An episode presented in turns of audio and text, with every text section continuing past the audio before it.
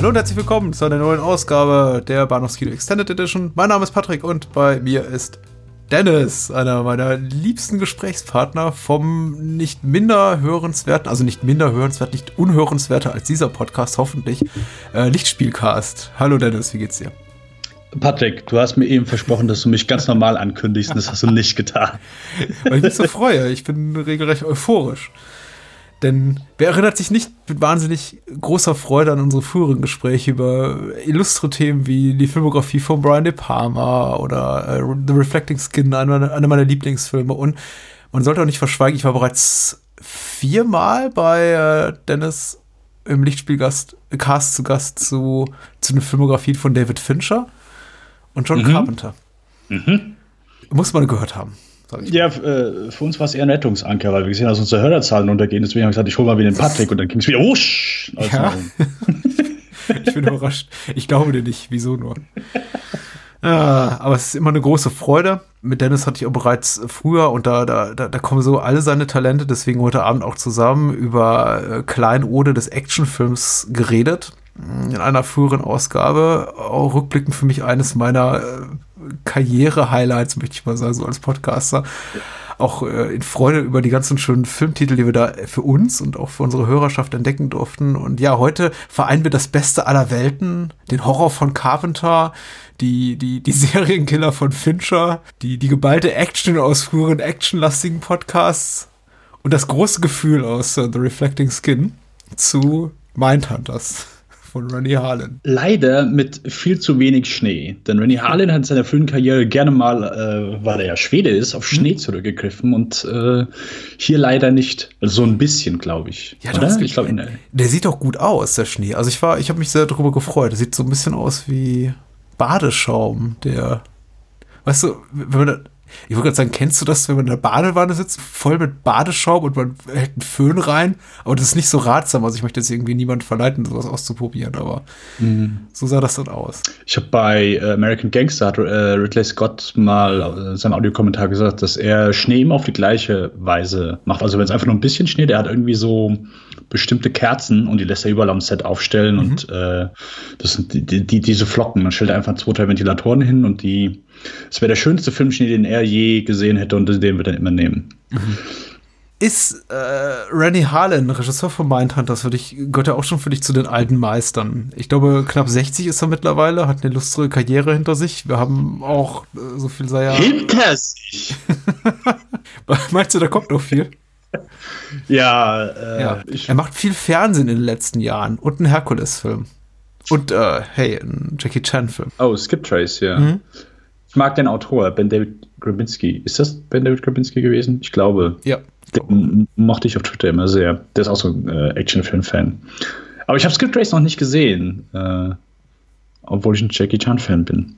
Ich bin kein Johnny Knoxville, Johnny Knoxville Film-Fan. Ja, ich habe ihn auch bis dato gemieden. Äh, weniger wegen Johnny Knoxville als Thema, dass ich mir nicht sicher bin, ob Jackie Chan noch wirklich so sehr in der Lage ist, viel zu leisten. Ich hatte uh, The For Foreigner kürzlich gesehen mit Jackie Chan und da hat er schon eine relativ passive Rolle dafür, dass es eben ein Actionfilm ist. Kennst du den? Ist es da, wo Pierce Brosnan genau. der Bad ist?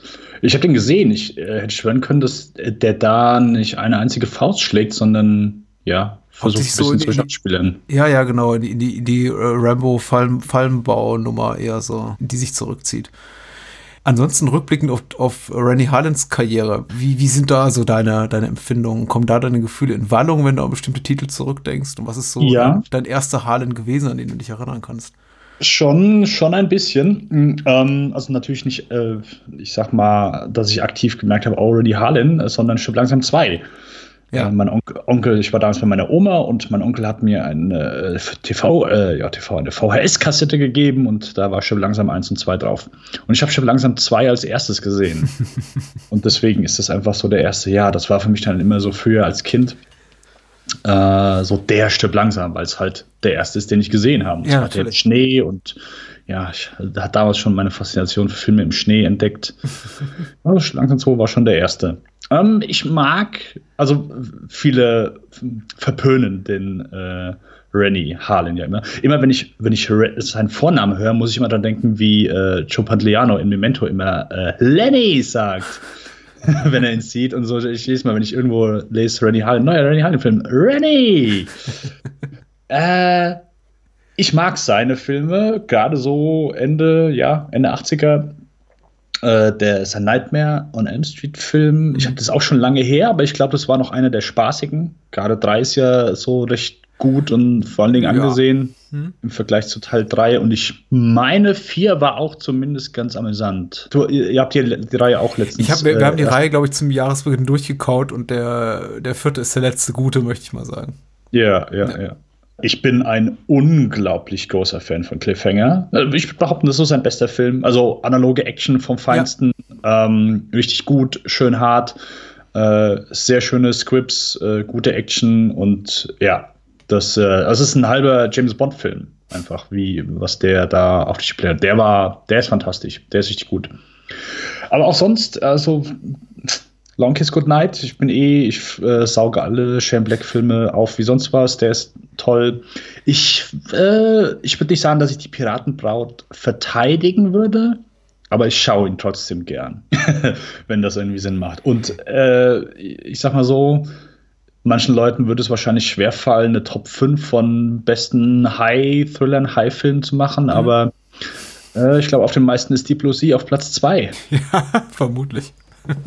ja, ich, ich, ich glaube, wir kommen, da, wir kommen da zueinander am heutigen Abend. Nicht, dass mich das jetzt irgendwie überraschen würde. Ich überlege immer, so mit 10, 15, 20 Jahre zurückblickend, äh, frage mich immer, wo genau der Moment ist, an dem es für Randy Harlan ein bisschen falsch lief. Denn ohne ihm zu nahe treten zu wollen, all das, was er so in den, naja, übers Knie gebrochen 2000ern gemacht hat, ist nicht mehr ganz so erstklassig, zumindest was so die Produktionsumstände betrifft, wie das, was er zuvor gemacht hat, also in, der, in, den 90er Jahren was ja für ihn einfach eine konsequente Aufwärtskurve war, von Anfang bis Ende. Also er hat sich wirklich in seinen Budgets rapide schnell nach oben gekämpft und hat dann mit den allergrößten Hollywood gedreht innerhalb kürzester Zeit und plötzlich waren die eben alle weg.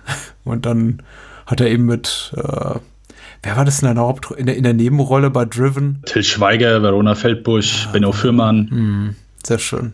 Den ja. Formel, Formel 1 Action Thriller Driven gemacht. Aber davor eben ja, wie gesagt, Deep Blue Sea der ist schon ziemlich toll. Über den wird auch, glaube ich, ein bisschen nicht die Nase gerümpft, aber auf den wird ein bisschen herabgeschaut, in dem Sinne, dass, dass die Leute es, es teilweise ein bisschen dämlich finden und die Effekte nicht mehr zeitgemäß. Das waren sie aber auch 99 nicht, muss man ehrlich sagen.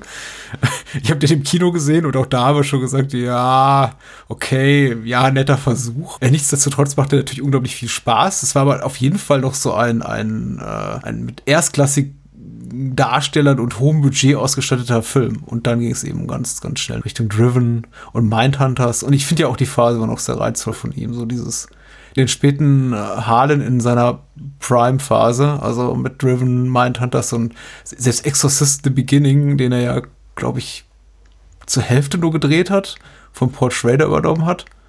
Ja, ja ich glaube, äh, es gibt ja sogar, es gibt ja zwei fertige Versionen. Ja, also genau. seine Version ist ja draußen, aber gut, ist halt. Ja, seine, seine kam zuerst raus und dann kam, oh, es ist so lange her, ich habe ich hab den sogar mal rezensiert, also beide Fassungen rezensiert für meinen Blog, aber das war eben auch 2005 so um die Zeit. Ich meine, Exorcist The Beginning, also die Rennie Harlan Schnittfassung hat 80% eigenes Material und 20% von der Schrader-Version. Dann kam ein Jahr später, glaube ich, auch noch die andere Schnittfassung raus, die aber auch nicht besser war. Hm. Es, ist, ja, es, es ist kein guter Film. nee, da äh, so weit würde ich auch nicht gehen. Ich fand den damals auch übelst langweilig. Ich habe den kurz nach, ähm, ich weiß gar nicht mehr, ist kurz nachdem er rauskam im Kino, habe ich ihn auf jeden Fall nicht gesehen. Ja. Und ich glaube, ich habe auch nur eine Version gesehen. Ich glaube, ich könnte mich beim besten Willen nicht daran erinnern, ob es seine Version war oder die von Schrader.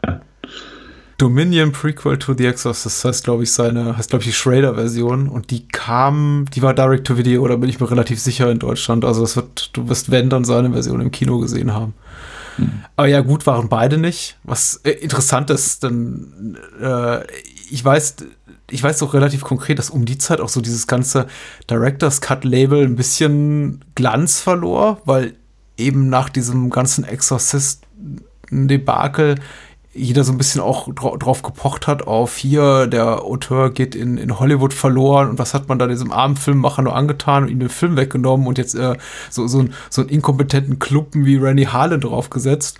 Und dann kam dann eben die originale Schnittfassung raus ein Jahr später und äh, allen wurde oder offenbar, ähm, die ist verschieden schlecht, aber ähnlich mau wie äh, Randy Harlans Fassung.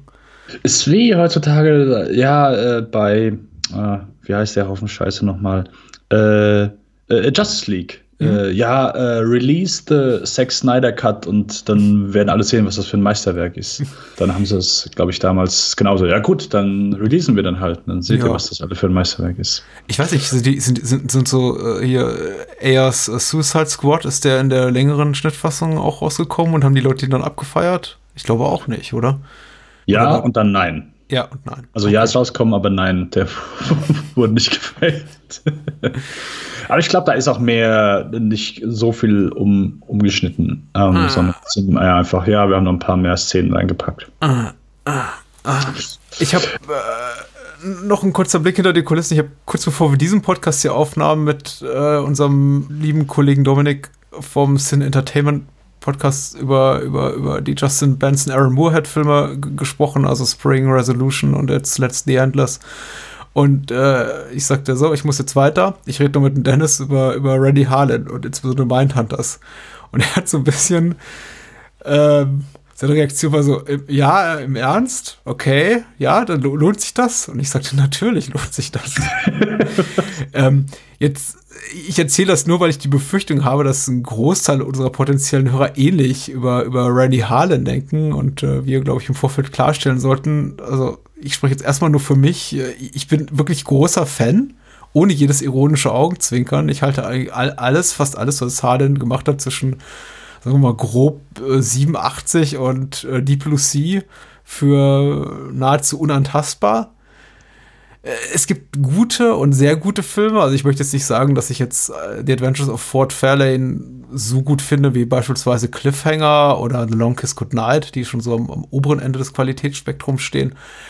Aber äh, da gibt es keine Gurke dazwischen. Da äh, möchte ich mitgehen. Und ich glaube, wir sind ja beide so von dem Schlag, dass wir also es gibt eigentlich nichts, wo ich, also ich bin kein Fan davon, Sachen ja, äh, wie die Kids das heute sagen, äh, ironisch zu mögen. Mhm. So, also, äh, keine Ahnung, entweder mag ich einen Film oder ich mag ihn nicht. Also klar, ich äh, kann mir auch mal einen ablachen, wenn ich da irgendwie eine ganz miese Gurke habe und man sich darüber lustig machen kann, aber äh, in den meisten Fällen, also wie eben schon gesagt, bei der Piratenbraut, ich kann verstehen, dass viele sagen, ey, das ist nicht unbedingt ein guter Film, aber ich habe eine Menge Spaß dabei und ich finde den auch nicht äh, so viel dümmer wie jetzt vielleicht Flucht der Karibik, den ich auch den ersten äh, sehr mag. Also mhm. die geben sich da, glaube ich, nicht viel. Äh, es sind beide Swashbuckling-Filme, die halt, ja, der eine ist in der Zeit rausgekommen, wo die Leute nicht danach geschieden haben und der andere in einer Zeit, wo die Leute auch nicht nachgeschieden haben, aber der besser angekommen ist. Ja. Und mit Johnny Depp vielleicht dann noch einen Charakter dabei hatte, der die, die Leute ins Kino gezogen hat aufgrund seiner Performance lass uns langsam aber sicher zu Mindhunters kommen und yes. vielleicht, vielleicht auf dem Wege einfach so der typischen Randy Harlan äh, Standards, Manierismen, wie soll man es nennen, die einfach Kunstgriffe, die ja in jedem, jeden, die in jedem seiner Filme fast zu tragen kommen. Also äh, ganz ehrlich, einer der, einer meiner liebsten Momente in Die Hard 2, Die Harder, ist natürlich die äh, berühmte Ich breche den Eiszapfen im Auge ab. Nummer. Uh, äh, ja. Genau wie ich den Stalaktiten in Cliffhanger auch super finde, an dem der äh, einer der, der, der, der bösen Henchmen sein Ende findet. Das sind so diese klassischen, mal abgesehen von Cutthroat Island, weil das ist einer der wenigen Filme, die Harlan gemacht hat, die mit einer, mit einer Altersfreigabe für Jugendliche ausgestattet sind. Also Harlan ist schon dafür bekannt, allerlei gewalttätige, fiese Momente in seine Filme einzubauen, selbst wenn die nicht unbedingt dramaturgisch danach schreien. Also in Die Hard 2 erwartet, glaube ich, annähernd niemand so ein harten Gore-Moment, wie äh, Harlan sie halt dann eben bietet. Äh, und genauso wenig in Deep Blue Sea oder Longest Good Night oder Cliffhanger, die eben auch voll sind von allerlei wirklich harschen kleinen Gewaltmomenten oder größeren Gewaltmomenten, muss man sagen. Und Mindhunters ist ja in der Regel auch nicht gerade zurückhaltend. Und das macht erstmal schon mal allein Spaß. Ja, es ist vor allen Dingen, es sind so, dann auch so, so unangenehm, so fiese Gewaltmomente. So, so Leute, wo du sagst, weißt du was, die haben es nicht verdient. Deep Blue Sea, äh, wo du einfach denkst, okay, vielleicht hat jetzt hier die nette Frau nicht unbedingt verdient, aber die, die wird auch. die, mir ist der Schauspielername gar nicht eingefallen. Äh, der, die, die mit den blonden Haaren, wo man denkt, ey, ist, ist ja. eigentlich eine nette. Aber wird einfach fies, fies gekillt. äh, der, der nette Soldat, der neu zur Truppe dazugestoßen ist, aber er wird von äh, seinem Vorgesetzten die bekommt Kehle durchgeschnitten. Halt einfach ja. so, wo ich denke, das ist unfair. Das macht man einfach nicht. und ja, äh, Rennie Hallen mag Gewalt und äh, meine hat das geilste auch nicht mit. Und ja. vor allen Dingen, es sind so wirklich so, wo du denkst, es ist einfach so over the top. Es hat schon fast so, ähm, ich bin überlegen, wann kam Saw raus? Ich glaube auch 2004 der erste. Mhm. Äh, wobei da war es ja noch nicht so extrem. Aber ich sag mal, manche Kills grenzen hier wirklich an, äh, ja, so einfach kreative Kills, äh, wo wir, okay, der hier muss jetzt in seine alle Einzelteile zerfallen. Der hier, okay, wir, wir, äh, wir, wir machen jetzt hier der erste, der erste Kill schon. Äh, ohne jetzt, ich sag mal so, den, den Vorspann mitzurechnen. Aber ja, äh, spoilern? Spoilern wir? Ja, ja, spoilern? wir spoilern auf jeden okay, Fall. Okay. Also, und es sei durchaus äh, vorweggeschickt hier nochmal, dass es sich lohnt, Mindhunters anzusehen, bevor man uns jetzt hier lauscht, denn der Film ist voller Überraschungen. Ja. ja. Wie? Nee, versuch mal auf den Täter zu kommen. Es ist wirklich schwierig. Ich muss sagen, so auch beim ersten Mal, ich wusste dann so 15 Minuten vor Schluss, wer der Täter ist, aber bis dahin ist es grenzwertig unmöglich, möchte ich behaupten. Richtig. Ähm, äh, wo ich auf hinaus wollte, der erste Kill, Christian Slater. Ja. Also erstmal, okay, ich, ich, bin nur, Christian Slater, konnte man den noch so als Lily Man 2004 verkaufen? Ich glaube nicht mehr so wirklich. Mm. Mm. Aber er wird einem schon natürlich so als der, der Lead verkauft. Und das mag jetzt vielleicht so, ich sag mal, für den einen oder anderen so, ja, okay, gut, sie töten halt jetzt den Hauptdarsteller. Äh, ich würde mal sagen 2004 und ja, so, mich hat es zumindest beim ersten Mal noch gepackt und jetzt, wo ich den wieder gesehen habe, ich hatte es wieder komplett vergessen, dass Christian Slater schon einfach dann der Erste ist, den es zerreißt. Ja. Äh, macht der Film gar nicht so schlecht. So ihn als Lied verkaufen, dann, oh, okay, also äh, ihn hat es jetzt zerrissen. Okay. Und der Kill ist halt einfach so herrlich over the top. Es ist äh, ein äh, bisschen Terminator 2 dabei. Mhm. Und es sieht einfach so gut aus, wie er einfach. und es ist einfach so eine Minute lang diese ganzen Dominosteine, da, da, da, da, da, da, da, wird in Alaru zugeguckt, bis einfach nur diese Flasche runterfällt. Es ist, es ist halt, ja, schon so ein bisschen dämlich, aber es ist spaßig. Ich hatte auf jeden Fall wieder, ja, jawohl, deswegen guckst du Mindhunters. Mhm. Deswegen guckst du Mindhunters, wegen solchen Szenen. Für die drei Menschen, die uns zuhören wollen, äh, trotzdem sie den Film nicht gesehen haben, verlese ich kurz die UFDB-Inhaltsangabe. Geschrieben hat sie Wandersmann und er schreibt hier Jake Harris, gespielt von Val Kilmer, hm, den wir nicht unterschlagen sollten. Also ganz illuster besetzt mit äh, nicht nur Christian Slater, Val Kilmer, äh, Catherine Morris, äh, LL Cool J, aber egal. Jake Harris, gespielt von Val Kilmer, tra trainiert junge Agenten für die Psychological Profiling Division des FBI und schickt sein siebenköpfiges Team zusammen mit dem erfahrenen Cop Gabe, das ist eben LL Cool J, auf eine verlassene Insel, was man eben so macht, ne, FBI-Training. Dort müssen sie in einer Situation einen Serienkiller namens The Puppeteer dingfest machen. Schnell stellt sich jedoch heraus, jedoch heraus, dass die vermeintliche Situation blutiger Ernst ist und die jungen Agenten um ihr Leben bangen müssen jenseits Randy Harlands großer Blockbuster Tentpole Movies Phase, aber definitiv noch so ein Film, der hinter dem wohl ein bisschen Kohle steckte. Das Ganze hier von der ähm, Miramax Tochter Dimension Films produziert. Ich weiß gar nicht, was eigentlich aus denen wurde. Aber definitiv so eine Filmschmiede, die eben auch so Ende der 90er, Anfang der 2000er für genau diese Art von Entertainment auch bekannt war. Also richtig einfach groß wurde. Ich glaube, die, die war, war From Dust Till Dawn schon Dimension-Produktion, also die Scream-Reihe war es auf jeden Fall. Scream, ja, From Dust Till Dawn. Die, die, die Halloween nein. und die Halloween-Reboots, also Age 20, glaube ich. Und war From Dust Till Dawn nicht schon Troublemaker Studios? Nee, produziert nicht. Ich glaube, von Rodriguez noch nicht produziert, aber ich glaube tatsächlich nur unter der Miramax-Flagge Flagge, ähm, äh, verscherbelt äh, spielt eigentlich auch keine Rolle, aber 2004 ist, soweit mich meine Erinnerung trägt, diese, dieses Filmstudio schon eher so in den, in den letzten Zügen seiner Hochphase. Es gab einfach so einen gewissen Stil, den diese Filme abgebildet haben. Es waren überwiegend Slasher-Filme, es waren meistens sehr actionlastige Slasher-Filme. Prioritär hat dann jemand wie Wes Craven oder äh, Robert Rodriguez Regie geführt. Und damit ließ sich, ließ sich ganz gut dieses Dimension-Films-Label auch schon so abbilden. Also The Faculty ist für mich so ein typischer Dimension-Film-Film. Oh ja. Äh, junge, hippe Darsteller, ein junger, preiswerter Regisseur, auf den die Kids stehen und habe tendenziell blutrünstige Unterhaltung mit der Zielgruppe, weiß ich nicht, 13 plus, würde ich mal sagen. Ohne wirklich äh, Side-Tension aufzumachen, aber ich, äh, ich weiß nicht, wie es dir geht, aber ich weiß nicht, was einfach mit Robert Rodriguez passiert ist. ja, ich, ich, auch nicht. Ja, es ist, äh, ich habe äh, komisch bei Rodriguez ist tatsächlich, dass ihn die Menschen aufgegeben zu haben scheinen, während man andere Regisseure, wir hatten ja kürzlich sehr, sehr ausführlich über Carpenter geredet, aber die haben es eben auch, die haben sich auch mehr verdient, die noch ewig die Stange hält, auch wenn sie schon über 20 Jahre nichts mehr Gescheites gemacht haben.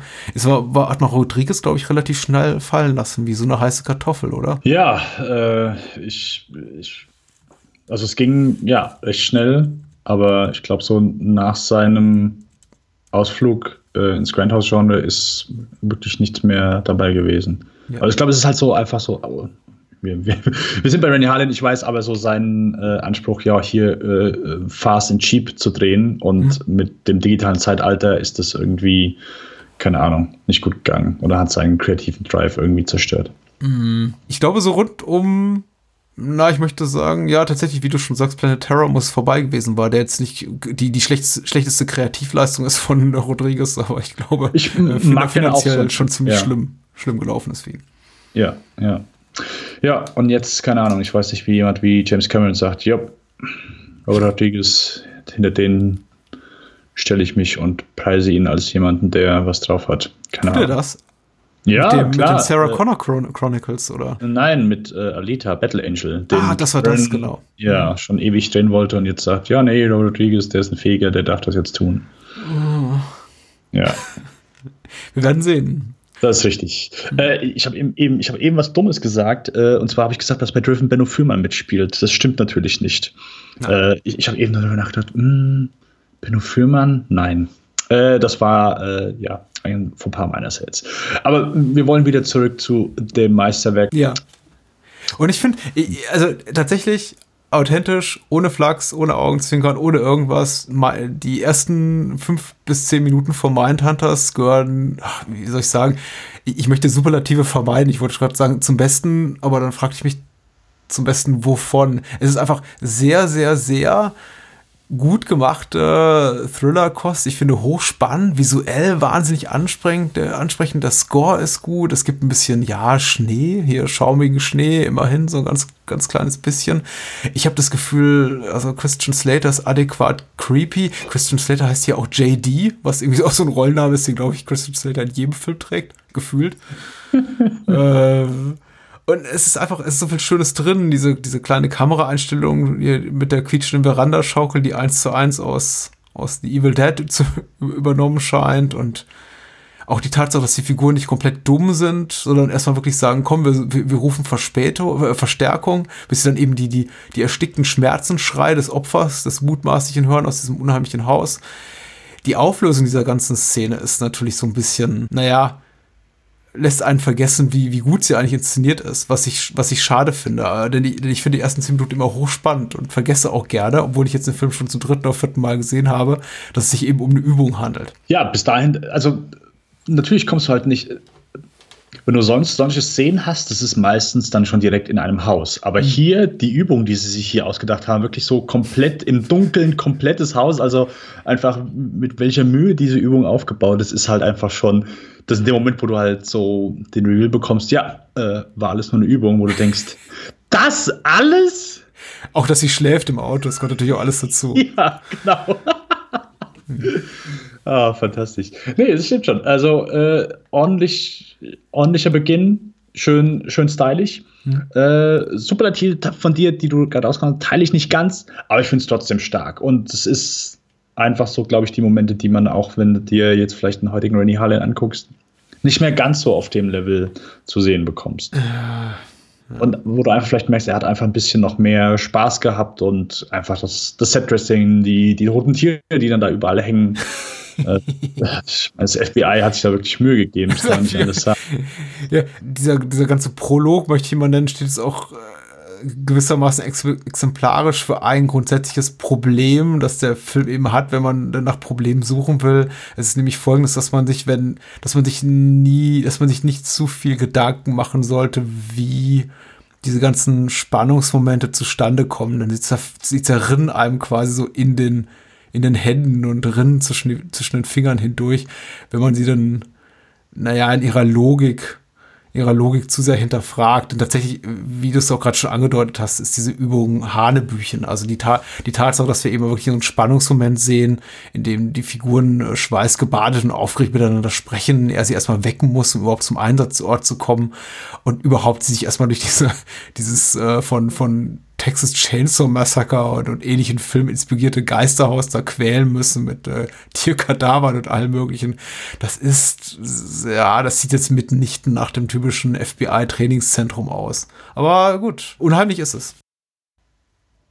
Unterhaltsam inszeniert. Schön, ja. kein, keine, keine Längen, einfach mit bisschen, ja, Spaß dabei und das ist einfach, das ist, du bist einfach sofort im Film drin. Wenn du auf sowas Bock hast, klar, ist ein bisschen ridiculous, aber also der Film macht natürlich hier keine, ich sag mal, in keiner Sekunde den Anstand, ein Thriller im Stil von, keine Ahnung, sieben oder so, ähm, David Fincher einfach ein bisschen geerdeter Thriller zu sein. Ja. Es ist ein, äh, spaßiger, gerade dann später äh, Ten Little Indians Version, genau. die äh, ja, mit, mit FBI-Leuten. Und es ist mal was anderes.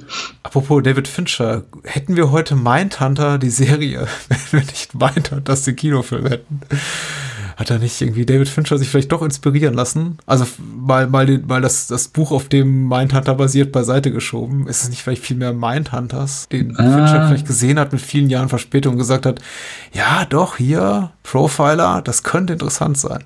Es ist gut möglich. Daher kam die Inspiration. Hat, äh, eines Abends David Fincher hat äh, im Schnittraum gesehen, weißt du was, ich, hab, ich muss mir nochmal diesen Rennie Harling-Klassiker reingeben. Ich ja. glaube, da ist noch was draus zu machen. Mhm. Äh, ich bin mir sicher, dass es genau so gewesen ist. Mhm. Auch sowieso, also äh, Girl with the Dragon Tattoo, das war seine Hommage an Rennie Harlin. Ähm, wir sind da relativ schnell auf der Insel und damit beginnt der Ten Little Indians and then there were none, Agatha Christie inspirierte Whodunit Part will heißen, sieben, muss man sagen, relativ austauschbare Protagonisten. Vielleicht mit LL Cool J hier als Gabe, als einziger wirklich für, für mich so ein bisschen, was Charisma betrifft, herausragender Figur.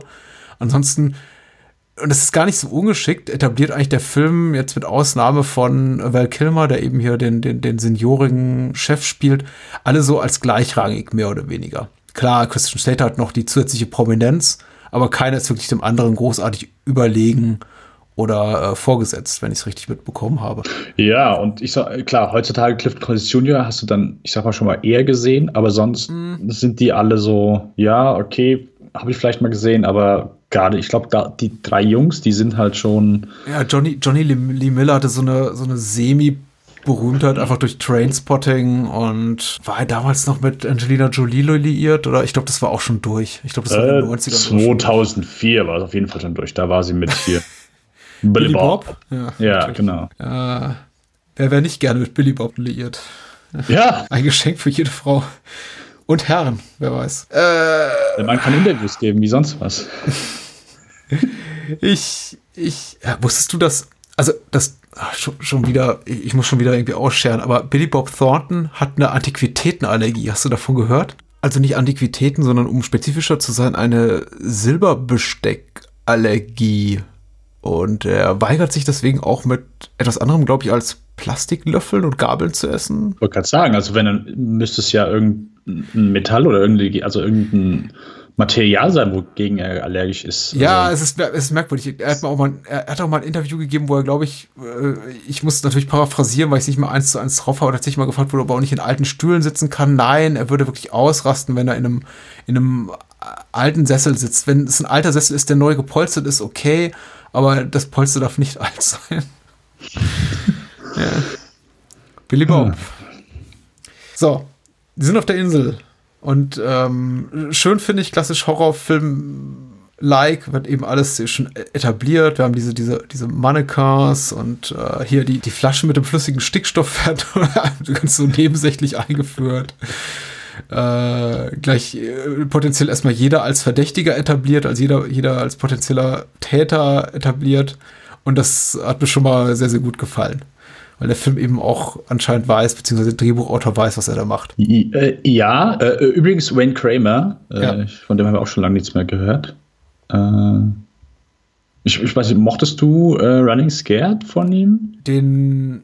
Oh, lass mich nicht lügen, das ist auch so eine Art Crank-Vorläufer. Äh, ja, ja, ja, ja, ja, ja, kommt hin. Auch so, ich sag mal, einigermaßen wilde Kamera. Mhm. Ich hatte damals Spaß. Ich habe ihn allerdings auch seit Erscheinen nicht mehr gesehen. Ich habe ihn genau einmal und nie wieder gesehen. Aber das ist jetzt auch schon wieder. Oh, wie alt ist lang ist das her? Zehn Jahre? Aber locker. Mindestens. Oder? mindestens 2005, 2006, da um die Drehung, glaube ich. Mhm. Das war immer so, weil ich gedacht habe, okay, es ist quasi, es ist ein Action-Märchen, mhm. also nachher mit diesen äh, Pädophilen. Das, äh, das war immer so mein Go-To, wenn ich, wenn ich sagen wollte, ja, äh, Paul Walker, äh, der kann auch mal ein bisschen anders. Ja, ich fand den damals als, als äh, Teenie fand ich ihn immer nicht schlecht. Aber sonst habe ich, glaube ich, auch noch nichts. Also The Cooler, Crossing Over, ich habe sonst nichts von ihm gesehen. Ich kenne nur Running Scared. Ja, an Running Scared hatte ich auch Spaß, muss ich sagen. Wobei, ja, ich, ich glaube, da spielt vielleicht auch noch mal ein bisschen so der, der Altersunterschied zwischen uns mit rein. Ich war vielleicht einfach 2006 nicht mehr so empfänglich dafür wie du. Äh, ist jetzt auch in meiner Erinnerung eher so ein Film für, an, an dem ich wahrscheinlich mit 16 oder 18 mehr Spaß gehabt hätte als damals mit 27. Aber hey, also ich fand die trotzdem gut. Und, und irgendwie auch, weil eben auch gut besetzt. Paul Walker und, und Vera Famiga spielt, glaube ich, seine, ja, genau. seine Freundin. Genau. Ja. Just Terry. Ja. Solide. Ja. Äh, ich sag mal so, meint hat das, ich hatte es, glaube ich, eben mal kurz erwähnt, trotzdem, äh, klar, wenn du jetzt, ich sag mal, den Film nochmal schaust äh, und rückblickend so der, der Plan von Johnny Lee Miller ist jetzt, ja. Wasserdicht, äh, brillant. Äh, okay, also ich, ich, ich baue eine Bombe äh, auf dem Steg, äh, das Boot, falls wir entkommen wollen. Und damit mich ja niemand verdächtigt, marschiere ich gerade weg voraus und bin der Erste, der von der Explosion erfasst wird und bekomme fast meinen rechten Arm weggerissen. Also seine Wunde ist dann schon recht grafisch und ich, äh, ich weiß nicht, ob ich ihn nachher im Film verpasst habe, aber das war dann schon eine echte Wunde. Also ich meine. Ja. Oh, ist aber äh, ja. es ist grundsätzlich sehr hart im Nehmen. Das ist auch eine der wenigen Sachen, die mich an dem Film nicht vollends begeistert haben, ist das Prügeleien und äh, Momente, in denen sie zum Beispiel angeschossen werden oder mit Stürzen aus großer Höhe zu tun haben, keiner wirklich bleibende Schäden davon trägt. Insbesondere gegen Ende, wenn dann eben Johnny Lee Miller mit LL Cool J gemein, so aus ungefähr 10 Meter Höhe auf ein stählernes Treppengerüst knallt und LL Cool J quasi Johnny Lee Miller unter sich begräbt. Ein Ereignis, von dem man meinen könnte, zumindest in hier in Johnnys Körper sei dann wahrscheinlich jeder Knochen gebrochen und er dann relativ unbeschadet wieder aufsteht. Mit, ja, war nicht so schlimm. Ich, äh, aber er hat ja eine kugelsichere Weste getragen. Also. Äh, wenn ich sowas sehe, muss ich immer, es gibt ja äh, so ein schönes Video, das zeigt bei Kevin allein zu Hause und Kevin allein in New York, was quasi, welche, welche Verletzungen die beiden, äh, Harry und Marv, äh, davontragen würden, äh, wenn denen das wirklich passieren würde, was sie da im Film passiert. Und es ist einfach nur der Wahnsinn. Und ich glaube, aus einer recht großen Höhe stürzen beide. Also gerade im, ich glaube, im, äh, im, im, zweiten Teil, boah, also es ist mit Sicherheit einiges. Aber hier genauso aus ja, wenn du immer denkst, oh, die fallen irgendwo runter und dann so jeder Film, der, der diesen Stunt dann bringt, Reveal, ah nee, sie fallen durch Scheiben und knallen auf einen Tisch. Hm? Das hat den Fall gebremst. Was? Du bist tot sein. Ja. Aber das ist, das ist gut. Ich, das ist halt, das ist im Hollywood-Filmsprache, egal aus welcher ja. Höhe du fällst, wenn eine Glasscheibe oder ein, äh, ein, ein Schirmdach oder ein Möbelstück, wie zum Beispiel ein Tisch, in Ausnahmefällen auch mal ein Auto, deinen Fall bremst, dann geht das schon irgendwie. In dem Fall war ich doch ein bisschen irritiert, weil es ist, es ist, es ist harsch. Aber ich bin auch weit davon entfernt, hier dem, dem Film da irgendwelche Versäumnisse in Sachen Logik ankreiden zu wollen. Das ist, dafür sind wir ja auch nicht hier. Und das ist auch schlechter Stil. Insbesondere hier bei Mindhunters, wo es da wenig um um, um Logik geht, auch wenn, auch wenn der Film es vorgibt und gegen Ende eben auch äh, Johnny Lee Miller da monologisieren lässt, äh, in, in dem Sinne, dass das alles das, was sich zugetragen hat, absolut von ihm wasserdicht geplant gewesen sei. Und man sich dann als, sagen wir, wacher Zuschauer schon im Kopf kratzt und sagt, ja, naja, naja, gut. Jemanden so psychologisch zu lesen, um vorauszusehen, dass er dann mit diesem eher Flüssigstickstoff. Äh, Dass er sich einfach nur im Kreis dreht und diesen Dominosteinen eine Minute lang nachschaut, bis alles so, ah, jetzt passiert das. Ja. Jetzt passiert das. Da ist eine Stickstoffflasche. Nee, da wird nichts passieren. Okay, jetzt passiert das. Jetzt die Kugel. Stickstoff. Nee, ah, okay. Also jetzt passiert das. Mhm, ja, hm, könnte doch vielleicht. Moment, Moment, Moment. Oh, shit. Äh, aber was für ein Abgang. Toll, oder? Äh, aber hallo. Mhm. Aber hallo. Es, äh, ich meine, Randy Harlan hat sich, äh, ich sag mal, mit äh, Samuel L. Jacksons Kill in Deep Blue Sea selbst übertroffen. Ja. Und den hat er dann, glaube ich, vielleicht hier versucht, so ein bisschen noch eins draufzusetzen. Und das ist schwer. Das ist, das ist was, was man, das hat er, glaube ich, auch in seinen Lebenslauf geschrieben. Ich habe Samuel. Jackson äh, mit dem besten Kill aller Zeiten Deep Blue Sea gekillt. Mhm. Das war seine Calling Card, das hat er auf seine Visitenkarte geschrieben. Und äh, deswegen haben die Leute ihn wahrscheinlich, deswegen callen die Leute ihn immer noch an. Das, das war seine Calling Card. ja, genau. So spät in der Karriere. Ja, aber äh, sehr schön. Mhm. Auf jeden Fall. Und es kommt einfach, ja, schon ein bisschen überraschend. Also nicht nur, weil es Weltkilmer ist, aber ich glaube, bis dahin, so am Christmas Anfang. meinst du, ja. Hm. Äh, was habe ich gesagt? Weltkilmer. Oh, ja, ja. Aber der äh, muss natürlich auch dran, dran glauben, ja. Äh, bis dahin haben wir noch keine äh, Spuren von äh, Gewalt, außer der toten Katze, die den hm. Raum, die hm. die begrüßt. Hm, hm. Ja, es ist ein, es ist ein sehr grafischer, äh, expliziter Tod, der ein bisschen unter der mäßig guten Tricktechnik leidet, aber das war eben bei mhm. Deep Blue Sea auch schon der Fall und es tut jetzt dem Vergnügen keinen Abbruch. Ich hatte auch wirklich Spaß daran, hinsichtlich des Todes von Christian Slater als auch seiner sehr, sehr gedehnten Nacktszene da unter Dusche, frage mich eben wirklich da, wie genau die Vertragsverhandlungen abgelaufen sind, weil ich kann mir schon vorstellen, dass Christian Slater gesagt hat, okay, ich bin der einzige wirkliche Star hier, klar, Val kommt mal kurz vorbei, aber ganz ehrlich, nachdem schreit auch schon seit 10, 15 Jahren keiner mehr, seit sein, sein großes, tolles neues Franchise The Saint, äh, sang und klanglos den Bach runterging, äh, äh, wenn ich schon in den Film reinkomme, dann soll man auch bitte sehen, dass ich seit 20 Jahren pumpen gehe und äh, du hältst schön auf meinen Arsch drauf und zwar mindestens eine satte Minute. Und ja, wieso nicht? Also bitte. Und der Tod ist eben dann auch entsprechend schön. Also keiner hat so einen schönen Tod wie er, außer vielleicht die, die Säure-Zigarette fand ich auch noch ziemlich toll. Man, sollte halt mit, ich sag mal, einer gewissen, mit einer gewissen Einstellung in diesen Film reingehen. äh, das ist, das ist halt einfach, in dem Moment, wo du halt weißt, was das für ein Film ist, kommst du halt auch mit, ich sag mal, mit äh, etwas nicht ganz so toller CGI weg. Weil, äh, klar, umso seriöser du deinen Film verpackst, umso äh, eher kannst du an sowas meckern, aber das ist dann vielleicht so etwas, wo man sich hinter verstecken kann. Ja, es ist halt einfach ein bisschen silly und dann hast du auch mit sowas mehr Spaß, weil es halt einfach, ja, so komplett ridiculous ist. Hm. Und das, äh, ja, fügt sich dem Film dann so nahtlos hinzu. Also äh, deswegen, ich habe mich auch hier keine Sekunde groß über die, die CGI dann, keine Ahnung, geärgert ist wahrscheinlich dann auch ein viel zu krasses Wort, aber irgendwie dann, dass ich dachte, ah, okay, es sieht nicht so gut aus, weil es halt, ja gut, die haben eh nicht viel Geld gehabt und passt zum Ton des Films.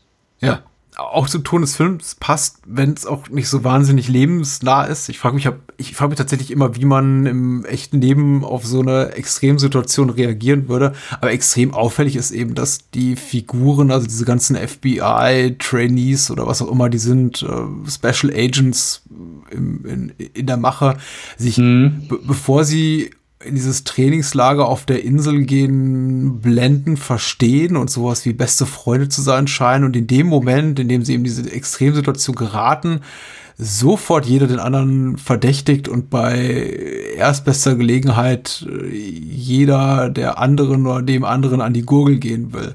Also insbesondere nach dieser Szene mit der DNA-Analyse, die nicht so wirklich aufschlussreich ist. Also für mich wäre sie kein belastbares Indiz dafür, dass wirklich Sarah, die hier von äh, Catherine Morris gespielt wird, diese ganzen Morde begangen hat und plötzlich die ganze Stimmung komplett umkippt und jeder ihre, jeder seine Knarre auf Sarah hält. Also da war ich schon so ein bisschen enttäuscht. Leute, also ein bisschen Solidarität auch. Ja, das ist doch ähm, bloß weil sie äh, und, und das Schlimme ist, es wird dann auch gleich immer noch so Victim-Shaming begangen, weil wie, wie man es neudeutsch sagen würde, in dem Sinne, dass man sagt, ja, du warst ja eh schon immer kaputt und du hast eine total kaputte Kindheit gehabt und Jugend. Kein Wunder, dass aus dir eine Serienmörderin wurde. Ich fand ich fand es auffällig und so ein bisschen beschämt, aber auch sehr, sehr amüsant. Ja, ich glaube, gerade in so Momenten ist es auch, wo sie Weltkillen befinden und plötzlich auf einmal einer kommt hoch, bam, bam, bam, bam, sofort alle Waffen hoch und auf sich gegenseitig gerichtet. Mhm. Äh, ich glaube, in so Momenten ist dann der äh, hat der gute Rennie den, den Zuschauer mehr vor Augen als äh, die Logik des Films. Und er hat gesagt, hey, es macht einfach hier wahrscheinlich mehr Spaß, wenn sich jetzt hier alle beschuldigen und der Zuschauer wieder äh, miträtseln darf. Oh, ja. sie ist vielleicht, sie ist vielleicht, oh shit, ist die, oh, okay. Äh, und das, ich meine, es macht ja auch so, ich sag mal, auf eine Art und Weise den, den Reiz bisschen des Films aus. Einfach so dieses, simple Miträtseln. Also ja. nicht umsonst erfreuen sich halt alle möglichen Krimis, keine Ahnung, Tatort in, in, in allen möglichen Formen immer noch Beliebtheit, weil es halt einfach Spaß macht zu rätseln, wer der Mörder ist. Ja. Selbst in schlechten Filmen ist es immer eine gewisse Grundspannung da. Und wenn du damit einfach ein bisschen spielst, ähm, klar, nachher kannst du dich drüber streiten, okay, das macht dann rückblickend aber keinen Sinn. Hey, wenn du mir einen Film als ernst genug verkäufst, dann rege ich mich vielleicht auch im Hintergrund ein bisschen danach auf. Aber äh, in den meisten Filmen nicht und in erster Linie, keine Ahnung, setze ich äh, Spaß und Unterhaltung jeden Tag vor äh, die Logik eines Films oder äh, einer solchen Denkweise, sofern sie nicht meine Nerven allzu strapaziert. Aber in ja. dem Moment finde ich toll. Also ich kann mich mit, für sowas halt auch immer noch begeistern. Ich mag ihn, ich mag gerade Agatha Christie, äh, Das Böse unter der Sonne und Tod auf dem Nil sind zwei Filme, die ich liebe und mhm. äh, ja, ich habe einfach immer wieder Spaß. Und du hast, kannst hast einfach, ich sag mal, auf einer recht einfachen Ebene äh, kannst du halt einfach schön mit dem Zuschauer spielen und mit Erwartungen spielen und Erwartungen brechen. Das ist so die, die erste Form von Erwartung brechen. Okay, der ist es, nein, der ist es doch nicht. Oh, vielleicht ist er es, nein, der ist es doch nicht. Ich Klar, glaube tatsächlich, dieser, dieser ganze Trend, Logik so überproportional stark zu bewerten als Qualitätskriterium ist etwas, was erst so in den letzten also zumindest in meiner Warnung in den letzten äh, fünf bis zehn Jahren mm. richtig groß und belastend, belastend in dem Sinne, dass es einfach nervt ja. wurde. Denn, also tatsächlich habe ich nur ja noch so die letzten Züge des, ähm, das ist ja auch hier im weitesten Sinne ein Slasher-Film. Es ist eben ein, ein Action-Thriller ja, genau. mit Horrorelementen, aber quasi ja. äh, der Dramaturgie folgen, wie es wahrscheinlich jetzt auch neun von zehn Slasher-Filmen in den 80er Jahren taten. Und Absolut. bei diesen Slasher-Filmen, und das ist, da, da trägt, äh, soweit trägt mich meine Erinnerung noch zurück, hat nie jemand hinterfragt, warum, um jetzt mal bei einem populären Beispiel zu bleiben, Jason immer jedes Opfer einholen konnte, obwohl er sich nie schneller als mit tumpen drei Stundenkilometer vorwärts bewegt hat. Trotzdem stand er hinter dem nächsten Baum und schwupp, äh, schwang die Machete und der Kopf war ab. Äh, niemand wäre auf den Gedanken gekommen, dann zu äh, Twitter sonst wohin zu rennen oder dazu gleich ein YouTube-Video für CinemaSense oder e ähnlich zu produzieren mm, unter dem ja. Motto, all dies ist falsch mit der Logik von Nightmare on Elm Street, Entschuldigung, Friday the 13th Teil 7. Ich meine, spätestens ab Mitte der 80er hat man es dann auch wirklich den Anspruch an ein Mindestmaß an Logik drangegeben und dann erschienen alle Killer der Marke Jason Voorhees äh, quasi dem, dem Star Trek'schen Transporterraum äh, entsprungen und tauchten einfach auf, wo es ihnen gerade beliebte. Äh, und niemand hinterfragte das. Also ich kann mich nicht daran erinnern, dass jemand aus uh, Friday the 13th, uh, The New Blood kam, aus dem Kino stolperte oder die Videokassette zurückgab und sagt, hey, wie konnte eigentlich uh, Jason sein unschuldiges Opfer einholen? Und in Mindhunter ist das ebenso.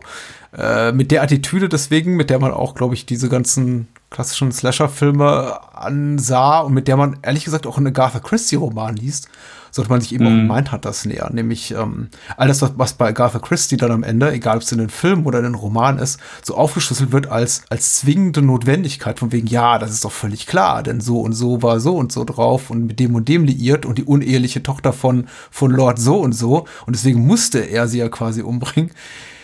Das geben eben die meisten Romane, Schrägstrich Filme auch nicht her von Anno dazumal. Also warum sollte man hier harscher sein, harscher, härter mit ins Gericht gehen? Ja, ich glaube, also für, für jeden oder für jedes Video, das so ein bisschen an den Leuten gezeigt hat, hey, das hier ist äh, gut an folgendem Film oder das hier, äh, dadurch könnt ihr, keine Ahnung, folgendes lernen oder äh, die, die einfach vielleicht eine etwas positivere Attitüde gehabt ja. haben und, und äh, vielleicht ein bisschen mehr gezeigt haben, wie man Filme lesen, sprich schauen sollte. Nämlich, äh, klar, auch mit ein bisschen Verstand, aber auch äh, mit vielleicht ein bisschen mehr Herz, äh, anstatt äh, alles auseinander zu klambüstern. Gibt es wahrscheinlich für jede so ein Video gibt es drei Videos, die dann von ja, äh, Plotholes und so weiter gesprochen haben. Ähm, und gesagt haben, ja, der Film macht keinen Sinn, der Film ist unlogisch und Filmfehler und äh, all der ganze Rutz. Zur internen Logik des Films, das finde ich auch wirklich schön. Gott ist ja auch das, ähm, also die, die Protagonisten des Films, jetzt mal abgesehen von Val Kilmer, der, der übrigens gezeigt wird, wie er ein Stück Kuchen ist zu Beginn. Das sollte ja sinnbildlich, sinnbildlich für den weiteren Verlauf seiner Karriere und seines Privatlebens werden. Abgesehen von den von Kilmer äh, sind ja alle quasi äh, Special Agent, also Profiler in, in Spee in der Ausbildung. Was ich äh, extrem amüsant finde, ist einfach die, die, die Annahme des Films, dass Profiler auch gleichermaßen gut äh, eben analysieren, also das menschliche Verhalten analysieren können, wie sie befähigt sein müssen, tatsächlich mit, mit der Waffe umzugehen und quasi auch gleichzeitig Nahkampfexperten sind. Es wird dann der Film wiederholt immer und immer wieder, ja, hier, du, du willst ein echter Profiler sein und du kannst nicht mal irgendwie drei Leute erschießen. Die Annahme, dass eben so, so ein Profiler eben auch quasi wie so, wie so ein Spezialmilitär agieren muss in seinem beruflichen Alltag, finde ich. Naja, man kann halt auch so, so, so, eine kindliche Vorstellung von dem Job. Also ich rede mit meinem Sohn auch manchmal ab und zu darüber, was er werden will. Und dann sagt er sowas wie, wie, wie Polizist oder Feuerwehrmann. Und er hat natürlich so diese Kinderversion von, von einem Polizisten im, im, im Kopf. Für ihn ist halt ein Polizist eher so dieser, so, so ein Typ Thomas Magnum, auch wenn der Privatdetektiv war. Er sagt, er kauft sich später einen Lamborghini und dann fährt er morgens in die Polizeistation. Und dann steigt er mit seinen Waffen aus und dann, dann jagt er Diebe. Und so ein bisschen diese Attitüde oder diese Vorstellung davon, wie so der Berufsalltag von einem Profiler aussieht, hatte wahrscheinlich auch hier der Drehbuchautor von Mindhunters. Äh, auf jeden Fall, wie das Training von einem Profiler aussieht. Mhm. Äh, ja, das ist dann nochmal gerade was anderes, wenn du, keine Ahnung, äh, Fox Mulder siehst, der äh, vielleicht noch ein bisschen mehr äh, Verstand an den Tag mal gelegt hat. Äh, aber ja, das hier ist also das ist aber auch so, ich muss gestehen, ich habe während des Films so. Das äh, wäre jetzt vielleicht was, was vielleicht unbedingt für den Film spricht. Aber ich habe zumindest während des Films nie das Gefühl, hey, das hier sind eigentlich so ein paar richtig intelligente Profiler. Also die. Äh, es es wäre auch nochmal, also keine Ahnung, das ist, natürlich ist es schön daran, dass Rennie Hallen diesen Film gemacht hat und wie er ihn gemacht hat, denn das ist nochmal was ganz anderes. Aber ich muss gestehen, die Version hiervon von einem, keine Ahnung, David Fincher, äh, einfach, ich sag mal, ein etwas anderer Thriller, hätte ich natürlich auch nichts gegen. Also ist noch mal was anderes. Aber ich habe ja einfach nie das Gefühl, dass, äh, dass hier die intelligentesten Profiler sind.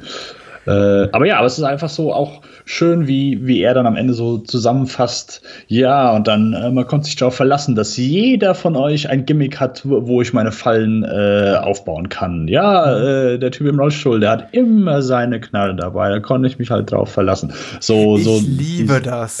Ich liebe diesen Kunstgriff, dieses, diese, diese Attitüde. Und ich meine, da ist ja Mindhunters jetzt mitnichten der einzige Film, aber diese Attitüde, der Tod, dein Tod ist zwingend, dein Tod ist unausweichlich. Und diese Ratio am Ende des Killers, der dann anfängt zu monologisieren und sagt, es musste so sein, wie es abgelaufen ist. Es konnte gar nicht anders sein. Und dann hast du diese ganzen kurzen Flashbacks, diese, all das absurde Geschehen komplett rationalisieren. Einfach ein kurzer Schnitt auf die Zigarettenpackung. Aha, die eine, Suchti, natürlich rauchte sich zu Tode. Der eine geht nie ohne seine Waffe. Natürlich konnte er vorausahnen, dass der eine zurück in die Leichenhalle rollt und seinem toten, geköpften Freund die Knarre, mit dem sie ihn irgendwie da hingelegt haben, warum auch immer, wegnimmt. Aber nicht dessen Knarre einfach nimmt, nein, das Magazin des der Knarre seines Freundes ertippt und in seine eigene Knarre steckt. Äh, ja. Aber gut, es funktioniert eben in dem Moment. Und das meine ich mit, man darf nicht zurückblicken. Es ist ein Film, der uns lehrt, nach vorne zu blicken. Und ist das nicht was Schönes? Ich denke. Ja, ich denke auch. Der Film, der kam gleichzeitig mit, äh, mit Saw raus. 2004. Und äh, da mhm. haben wir auch am Ende immer bei jedem Saw-Film diese Rückblende am, am Ende so, dass man nochmal so Review passieren lässt. Ja, da hat er das geplant, da hat er das geplant, da hat er das geplant und äh, hier, hier ähnlich mit, ja, mit einer, dass man sich auf, auf, auch auf jede Handlung der Charaktere verlassen kann. Also, als er ihr dann auch so selbstsicher gegenüber sagt. Und ich konnte mich natürlich darauf verlassen, dass du, LL Cool J, den The Loose Cannon für mich erledigen würdest. Das war mir alles so klar. Herrlich. Herrlich. Also nein, aber guck mal, Patrick, wenn sich wirklich da Leute, die, die sitzen da und verschränken in diesem Moment die Arme und sagen, das macht keinen Sinn. Ich weiß nicht, wie diese ja. Menschen Filme gucken. Ich glaube, das sind traurige Menschen. Das würden sie nie zugeben. Die äh, lassen ihre Cola stehen, im schlimmsten Fall spritzen sie die noch irgendwo auf den Kinosessel, lassen den Popcorn fallen oder ihre Nachos zwischen die Sitz in die Sitzritzen und gehen nach Hause und sagen und dann setzt sich zu Hause hin und die weinen. Die weinen nachts auf dem Klo, wenn sie da sitzen. Weil sie die Nachos haben fallen lassen. Nee, weil, weil, weil sie traurig sind, weil, weil, weil, sie, weil sie ein schwarzes Loch haben, da wo andere Leute ihr Herz haben oder ihre Seele. Das macht viel mehr Sinn als meine Erklärung. Nein, deine Erklärung, das, das, das schließt ja nur an an deine Erklärung. So sind sie eben. Ich weiß nicht, welche Menschen in, äh, daran anschließend an deinen Kommentar, ich weiß nicht, welche Menschen sowas hinterfragen. Und das sind traurige Menschen. Ja. Traurige, traurige Menschen. Ähm, meint er, das ist nämlich ziemlich großartig. Und äh, nicht zuletzt, also das ist ein, eine Szene, zumindest wollte ich noch kurz ansprechen, das ist das finale Pistolenduell oh. zwischen, oh, ja. ja. Oh ja. Zwischen Sarah und also Catherine Morris und Johnny Lee Miller. Und ich habe mir vorhin so ein Superlativ verkniffen. Ich weiß nicht, ob ich ich weiß nicht, welches hier zum Tragen kommen sollte, aber auch das ist hervorragend. Und ich hab's äh, ich bin mir sicher, es gibt irgendeinen bekloppten Hongkong-Film, in dem sowas oder sowas ähnliches schon mal vorkam, aber ich hatte es bis dato noch nicht gesehen. Und mich hat es jetzt wieder begeistert. Ja, auf jeden Fall. Hatte ich auch komplett verdrängt. Es ist, es ist halt einfach, ja, warum, warum ist noch nie vorher jemand auf diese Idee gekommen? Und also ich, mir ist zumindest mir ist kein Film eingefallen, in dem das auch nur ansatzweise zu sehen war. Und äh, ja, einfach eine sehr, sehr schöne, schöne Idee. Simpel, ja. aber ja, wunderbar. Fand, Und natürlich der hm. beste Spruch des Films. Hm. We finally found his weakness. Weakness. Bullets. Also diese, diese ganzen äh, Stärken- und Schwächensprüche im Film sind sowieso relativ grandios. Weil der Film auch, äh, für Momente dann so tut, obwohl er sich, glaube ich, schon so seiner eigenen geistigen Schlichtheit bewusst ist, überwiegend, als sei er schon so etwas lieb. Und äh, dann auch vor, vorher so, glaube ich, so einmal in einem Moment des Phrasendreschens sowas kommt wie LL Cool J, sagt das, glaube ich, zu, ich glaube, Sarah oder Johnny Lee Miller er sagt, ähm, du hast viele, du hast viele Stärken, aber wo Stärken sind, sind auch Schwächen. Ja, denke ich mir in dem Moment. Wir haben alle Stärken, aber wer Stärken hat, hat auch Schwächen. Denke ich mir, ja, das ist schon wahr, aber das hat auch so ein bisschen Glückskeksniveau. Also einer von den enttäuschenden Glückskeksen, die man aufbricht und sich denkt, nein, schade. ich habe was Gutes drin gehabt. Aber ey, ja. Das, das, äh, der, der, der Spruch ist se semi-legendär und ich habe mich hab gefragt kurz, ob es äh, physikalisch tatsächlich möglich ist. Also mich würde es tatsächlich auch wirklich ernsthaft interessieren und ich würde mich freuen, wenn sich ein Hörer dazu melden würde, wenn man Pistolenkugeln unter Wasser abfeuert, ob oh, die dann tatsächlich ihre Durchschlagkraft so schnell verlieren nach wenigen Metern.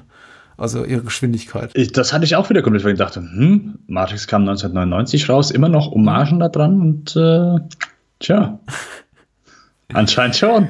Und äh, ja, letztendlich auch hier wieder äh, ein bisschen das Gefühl, so dann ganz am Ende von äh, Deep Blue Sea Redux, insofern, dass wir eben wieder unseren größten Sympathieträger äh, haben, der nass neben LL Cool J an, an einem Pool und an einem Beckenrand sitzt und man dann, weiß ich nicht, in den Sonnenuntergang gemeinsam fliegt.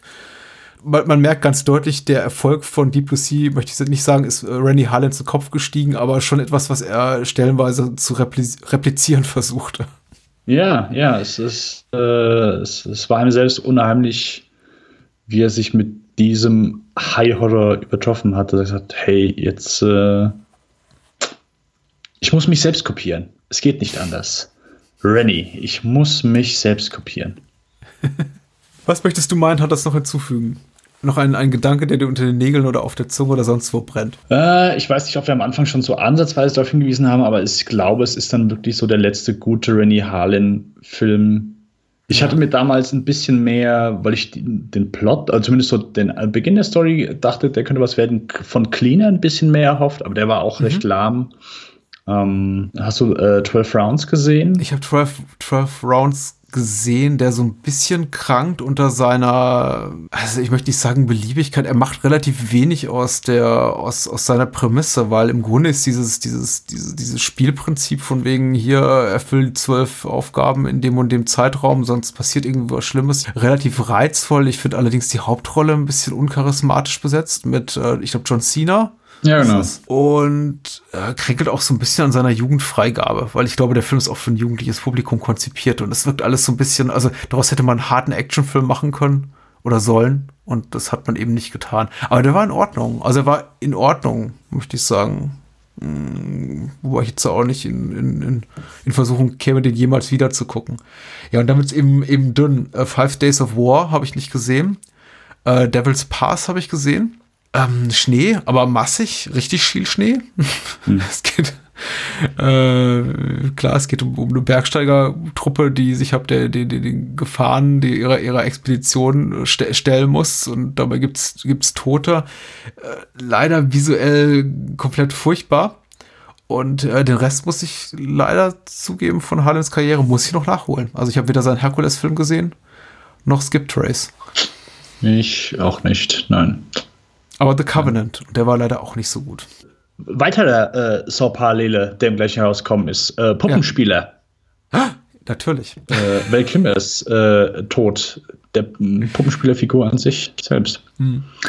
Ich, ich bin mir nicht sicher, meinst du, sie haben noch mal dieses Video von Val Kilmer gezeigt oder noch mal hart draufgeschnitten, weil sie nicht ganz überzeugt davon waren, wie diese Puppe, die dort hing, aussah? Denn ich habe Val Kilmer, das geht mir damals wie heute so nicht sofort wiedererkannt ich meine, sie haben ihr Bestes gegeben, aber es ist eben schwierig, einen von Angelhaken durchlöcherten Kopf zu basteln, der dann so aussieht wie und sie zeigen äh, auch seinen Morrison Kopf. höchstpersönlich. Ja. sie zeigen ihn auch, glaube ich, gar nicht so lang, zumindest sein Gesicht. Es wird mehr sein Körper so ein bisschen fokussiert. Ja. Aber ich war wieder überrascht, wie gut Val Kilmer hier natürlich auch noch, aus, also gut er aussah, äh, letztens in, äh, also er hat ja auch äh, leidet momentan, glaube ich, in einer schweren Krankheit und äh, als ich ihn Schneemann gesehen habe, sah halt schon nicht so, nicht so gesund aus. Ich mag Val Kilmer sehr. Ich mag die ganze Besetzung ja. hier gern. Ich mag auch LL Cool J für oh. die Arten von Rollen, die er spielt. Und muss ja auch sagen, es war so ein bisschen so ein Dimension-Films Standard oder grundsätzlich so, also ohne jetzt irgendwie einer bestimmten Musikrichtung oder Menschen bestimmter äh, Ethnizität zu nahe treten zu wollen. Es war damals schon sehr in, in Nebenrollen einfach coole schwarze Musiker zu besetzen. Also da, da, da fallen mir wirklich zahlreiche Beispiele ein, allem voran Buster Rhymes in, in, in, Halloween Resurrection, aber eben auch LL Cool J in Deep Blue Sea und äh, Usher in der Dimension Films Produktion The Faculty. Äh, hier äh, Kelly Rowland in Freddy vs. Jason. es war einfach die Zeit, wo man sagte, hey, lass, lass uns unseren tendenziell generischen Horrorfilm so ein bisschen Street Cred geben. Und da mhm. passte das eben wirklich gut rein. Und äh, ich finde, LL Cool J passt eigentlich in jeden Film gut rein. Überraschend, weil er, hat's, er hat schon drauf. Also, er ja, kann er ist, eben auch Schauspielern. Ja, auf jeden Fall. Und er ist jemand, er hat für mich äh, im Gegensatz zu manch anderen einfach eine Menge Charisma. Ah, absolut. Ich, äh, ja. ich finde ihn sehr, sehr, sehr sympathisch. Oh, bei der Gelegenheit fällt mir gleich noch ein. Äh, ich hatte kürzlich, ja. um Negativbeispiel zu nennen, äh, Leprechaun in the Hood gesehen mit äh, Ice-T und Coolio. Und der war nicht, da, da ist, da ist diese Rechnung nicht so aufgegangen, aber der kam auch 2000 raus. Also alles so in der Kante 2000, 2003, 2004 das kann gut gehen, geht meistens gut, glaube ich, aber eben auch nicht immer. Mindhunters, ne? den muss man nicht sehen. Ich kenne den ersten als großer Jennifer Aniston-Fan. Und der war schon ziemlich furchtbar. Sind wir, sind wir zufrieden mit unserer Diskussion über Mindhunters? Muss man noch irgendwas mitgeben? Der Randy Harlan noch nicht empfänglichen Fraktion unserer Hörerschaft? Vielleicht einfach sich einfach mal den gut gemeinten Rat, sich, sich, da, sich durch seine komplette Filmografie zu kämpfen, die, wie gesagt, nicht immer hundertprozentig toll ist, aber schon sehr, sehr erbaulich, zumindest bis in die frühen 2000er oder Ende der 90er zumindest. Ja, ich wollte gerade sagen, also bis, bis Mindhunters ist es kein Kampf, sondern ein wahres Vergnügen. Der Kampf ja. fängt, fängt danach an, leider, die leider. Die kleineren Abstriche beginnen bei Driven, finde ich schon. Also, ja. das ist, Driven hat seine Längen. Also. Ja, ja, ja. Äh, Driven hat, Driven ist schon scheiße, das stimmt, aber der hat äh, zumindest äh, ein, zwei sehr nette Stunts auf jeden Fall drin. Und alles noch handgemacht. Ja. Ja. Dennis, wo findet man dich, wenn du nicht gerade hier rumhängst und mit mir über Randy Harlan redest und Mindhunters? Äh, in meinem Zuhause, aber das verrate ich euch nicht, wo das ist. Ansonsten online auf Twitter at denbas, E-N-N-B-A-S und äh, at Lichtspielcast und eben Lichtspielcast. Also einfach bei iTunes suchen und oder auf Twitter suchen.